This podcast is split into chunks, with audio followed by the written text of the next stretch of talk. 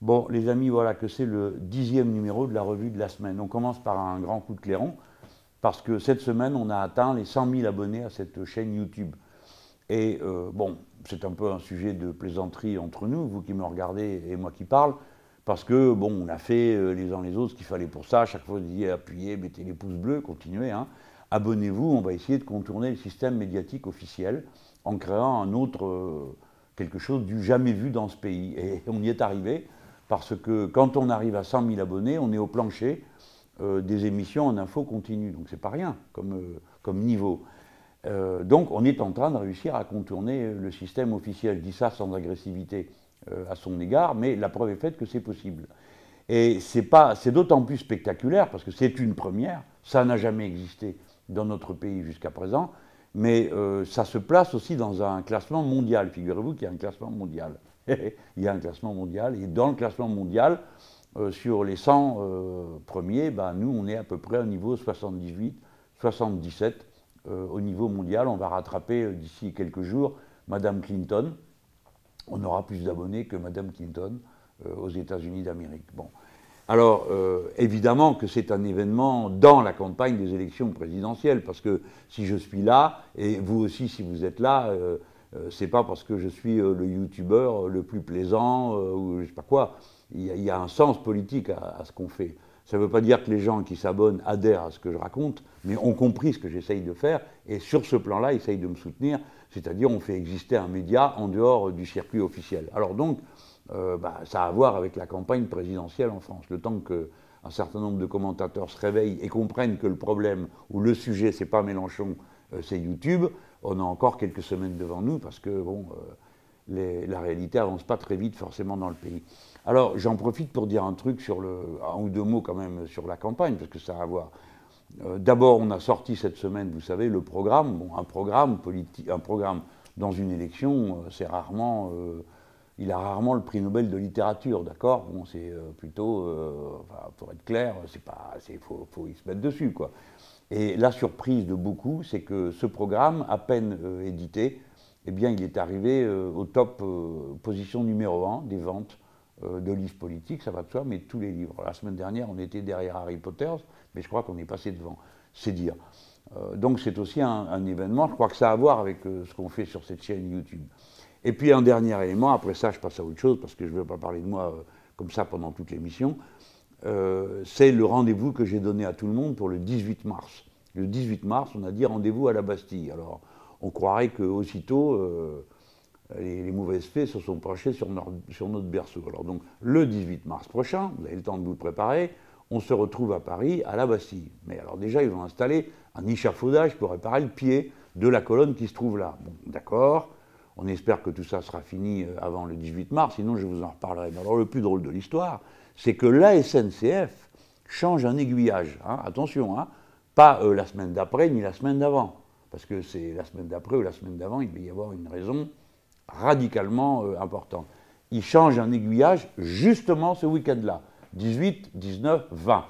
Alors ça va bloquer la gare de Lyon et la gare de Bercy.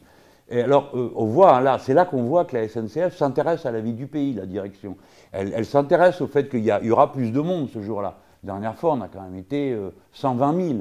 Et ce n'étaient pas des Parisiens qui étaient là, c'était des gens qui arrivaient en train. Déjà, c'était des rats en 2012 parce qu'ils avaient refusé de négocier avec moi quelques tarifs collectifs que ce soit, hein, pour qu'on soit bien pris à la gorge, parce que la direction de la SNCF, hein, c'est un poste qui est nommé euh, euh, par l'État. Donc ça vous fait un larbin de plus dans le système étatique de ce pays. évidemment, alors il y, y a deux gardes bloqués le jour où on appelle à un rassemblement national. Bravo la SNCF, au service du client, toujours. Hein.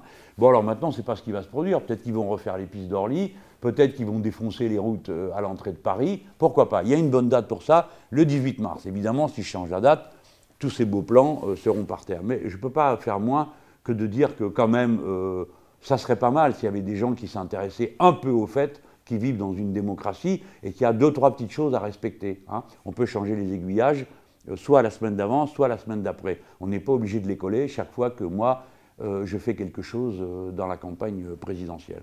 Bon, allez, je laisse tomber parce qu'après on s'aigrit l'humeur, tout ça pour rien. Alors je viens sur le fond maintenant. Les faits qui m'ont intéressé, c'est évidemment pas ceux qui sont euh, que vous voyez tous les jours. C'est pas la peine de venir me regarder, c'est pour entendre la même chose euh, que sur euh, les, grandes chaînes d'information en continu ou les, les, chaînes publiques ou privées qu'il y a dans le pays. Non, c'est des choses qui sont passées un peu vite, parce que nous, on a une activité qui est drôlement intéressante en France. Alors, le président de la République est plus candidat, son Premier ministre est candidat, mais n'est plus Premier ministre, un autre est nommé. Il y a une certaine agitation.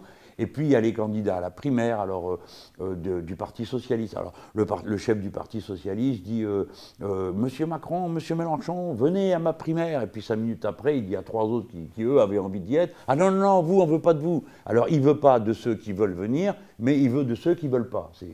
Donc il y a vraiment il y a une agitation, il y a des choses qui se passent dans ce pays, c'est très intéressant.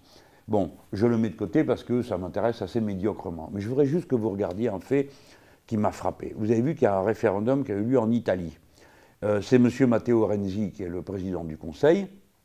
Et ce Matteo Renzi, ça vaut la peine de le regarder. Parce que vous savez, euh, c'est ce genre euh, de type qui a intervalles réguliers dans la presse. Alors, il est jeune, il est moderne, c'est-à-dire qu'en réalité, il s'en prend aux autres avec une violence incroyable. Et celui-là, il a fait dans son pays l'équivalent de la loi El Khomri, en un peu plus grave pour les, mini-jobs. Hein. Donc, euh, mini-job pour que donner du travail pourri à des gens avec un statut dégueulasse. Hein, ça, ils sont très forts pour faire ça. C'est moderne. Et euh, ce type euh, déclenche un, référendum pour modifier les institutions de son pays. C'est pas qu'il y en ait besoin en réalité, il n'y en a aucun besoin. C'est parce que la Commission européenne à Bruxelles, elle, elle, demande à chaque pays qui a des difficultés Hein? Bon, alors je vois que vous avez, vous avez, tout raté là. Alors je recommence tout à zéro pour que vous compreniez. Un, la Commission européenne met les pays en difficulté en leur proposant une politique économique nulle qui provoque une récession.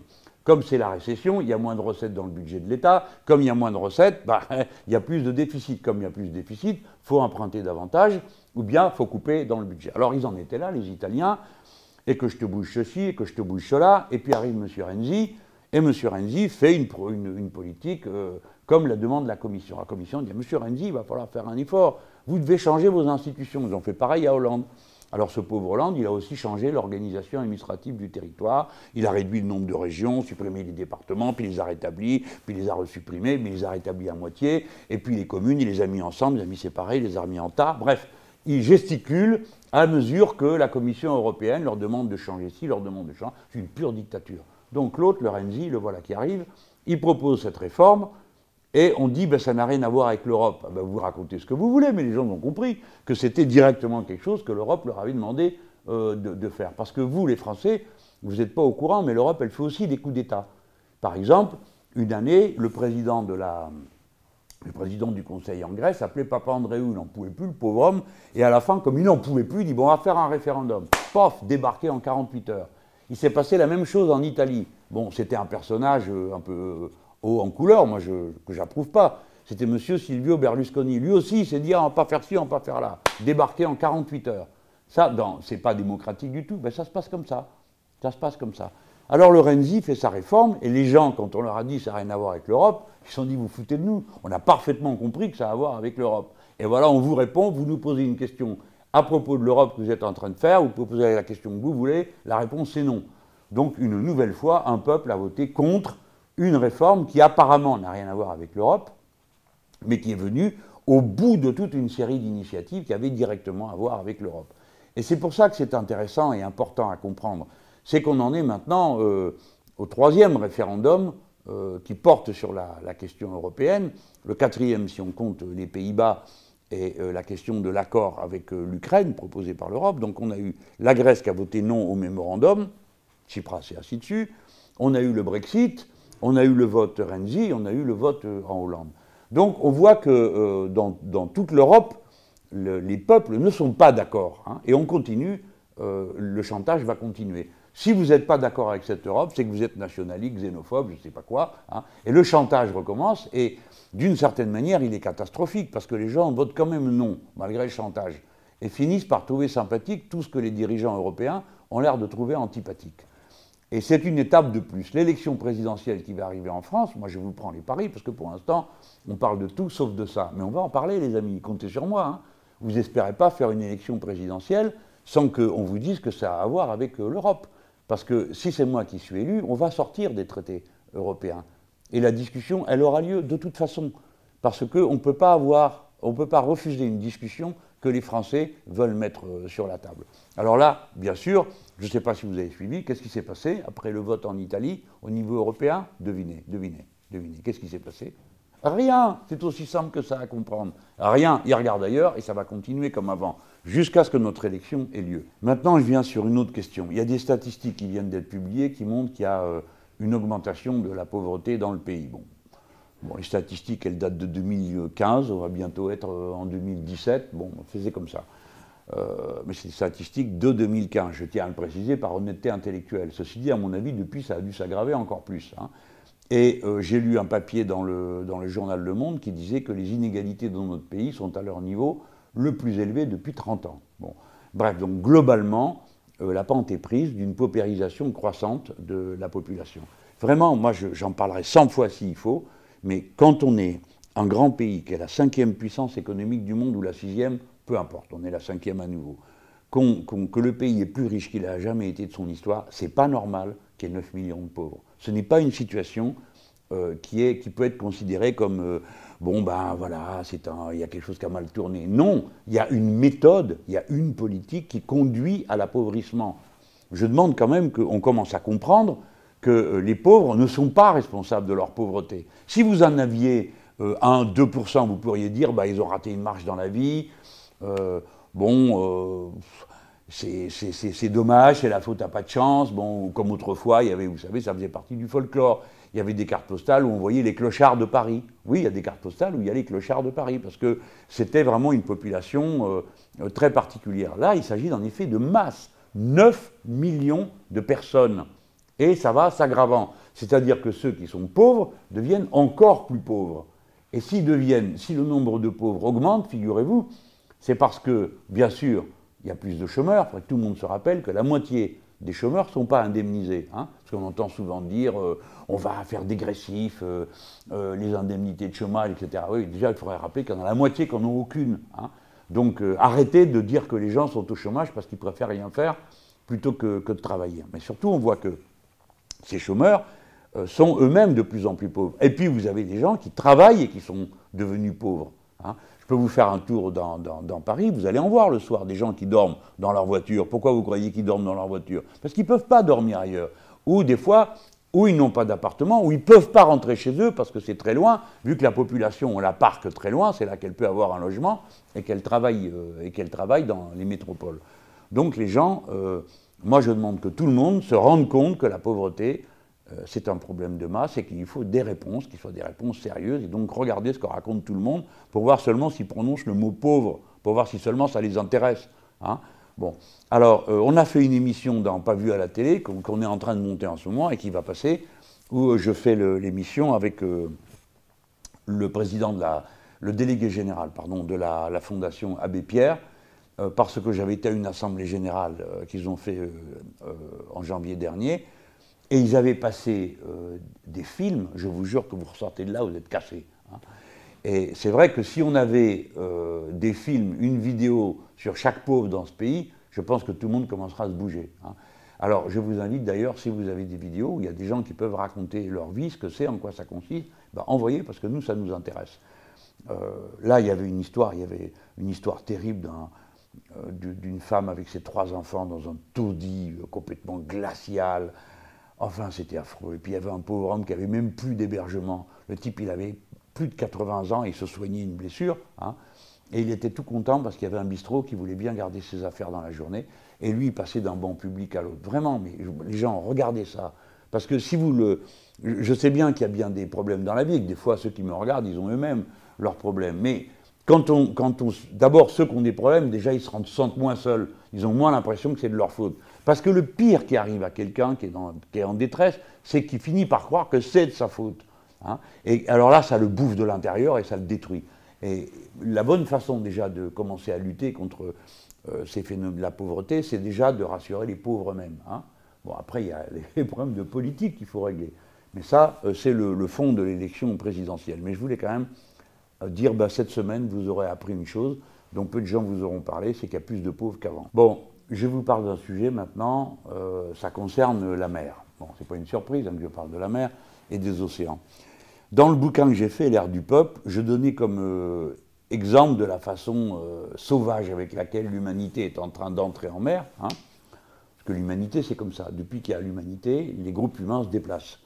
Hein. Au début, ils cueillaient. Alors évidemment, quand il n'y a plus rien à cueillir, on passe à l'endroit suivant.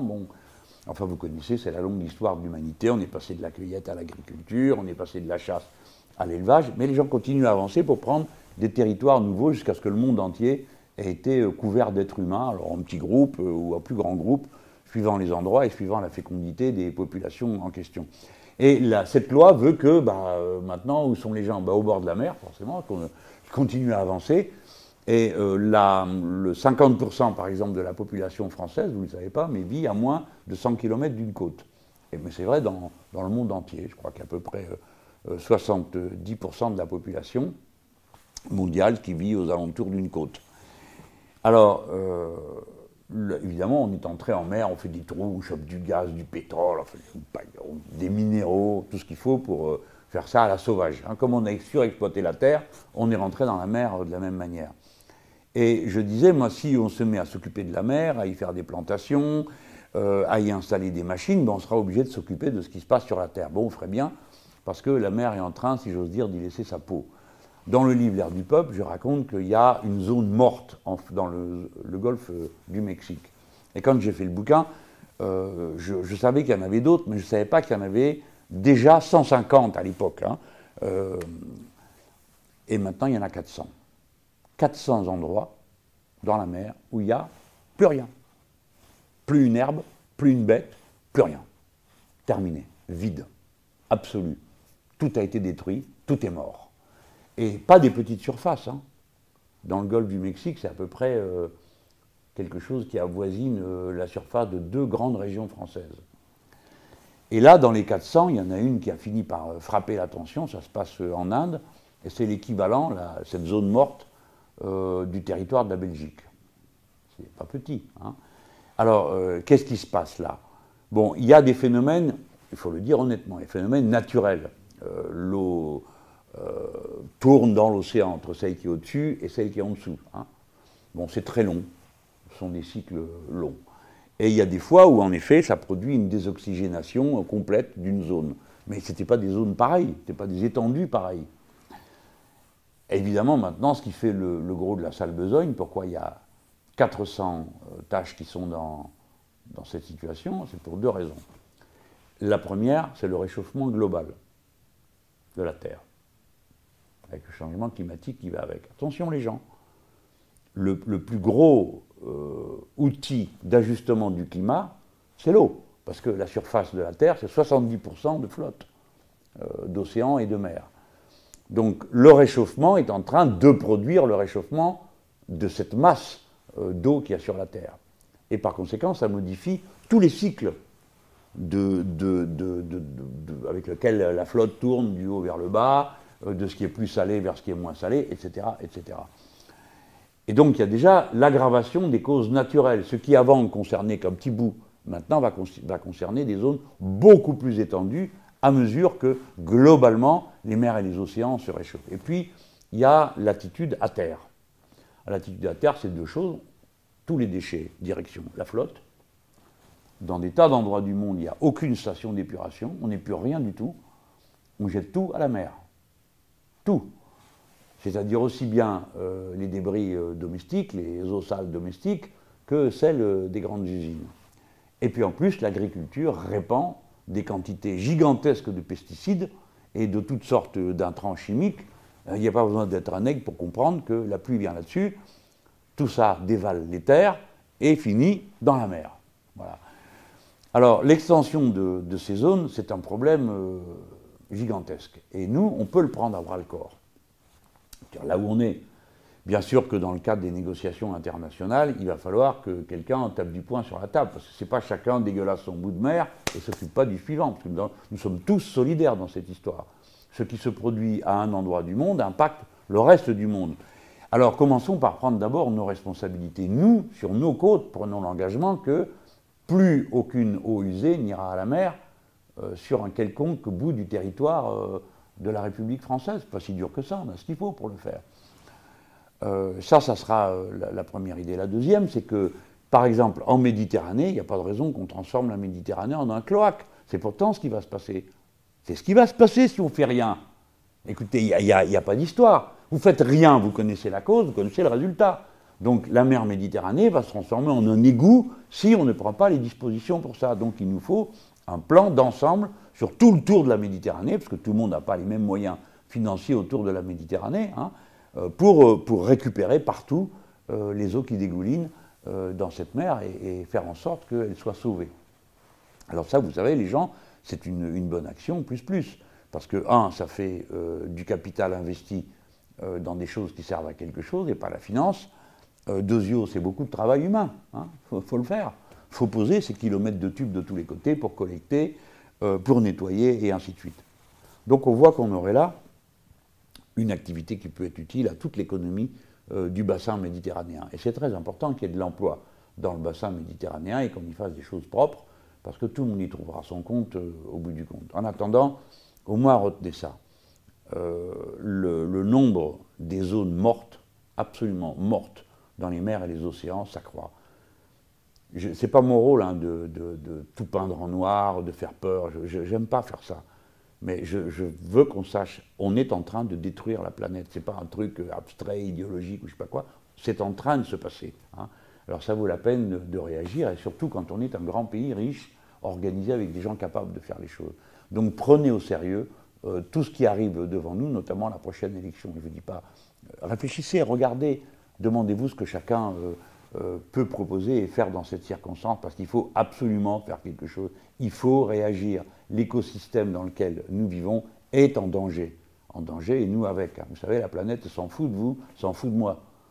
Hein ça lui est complètement égal. Elle pourrait continuer à rouler, à rouler dans l'univers. Hein il n'y a plus personne sur Terre que des cafards et des fourmis, ou personne du tout, même plus de cafards ni même de fourmis. Et puis, bon, bah, il y aura de l'eau, vous savez, c'est comme ça. Hein. Euh, on dit que la vie elle-même, la production d'oxygène, euh, celui qu'il y a dans l'air celui qui manque aujourd'hui dans les mers, c'est le résultat d'une pollution. C'est le résultat pendant des millénaires d'organismes qui euh, consommaient euh, du CO2, du gaz carbonique et recrachaient de l'oxygène. Bon, alors on est parti à l'inverse.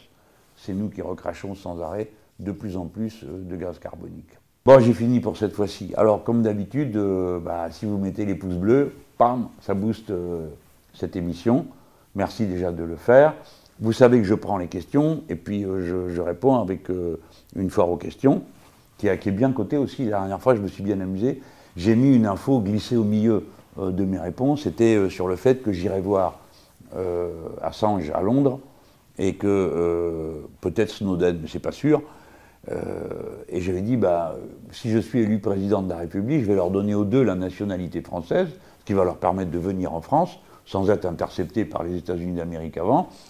Et puis, alors pour Snowden, en plus, il faut le faire, parce qu'en août prochain, son visa euh, s'arrête en Russie. Alors peut-être que les Russes ont l'intention de le lui redonner, mais je veux quand même signaler que euh, celui-là, il a ce problème de la fin du visa en août. Et puis, euh, Assange, ça fait trois ans qu'il est enfermé dans une pièce. Moi, j'y suis allé une fois, je peux vous garantir que la prison, c'est mieux hein, que là où il est. parce qu'il ne sort jamais, il ne peut pas, il peut pas sortir, il est là enfermé.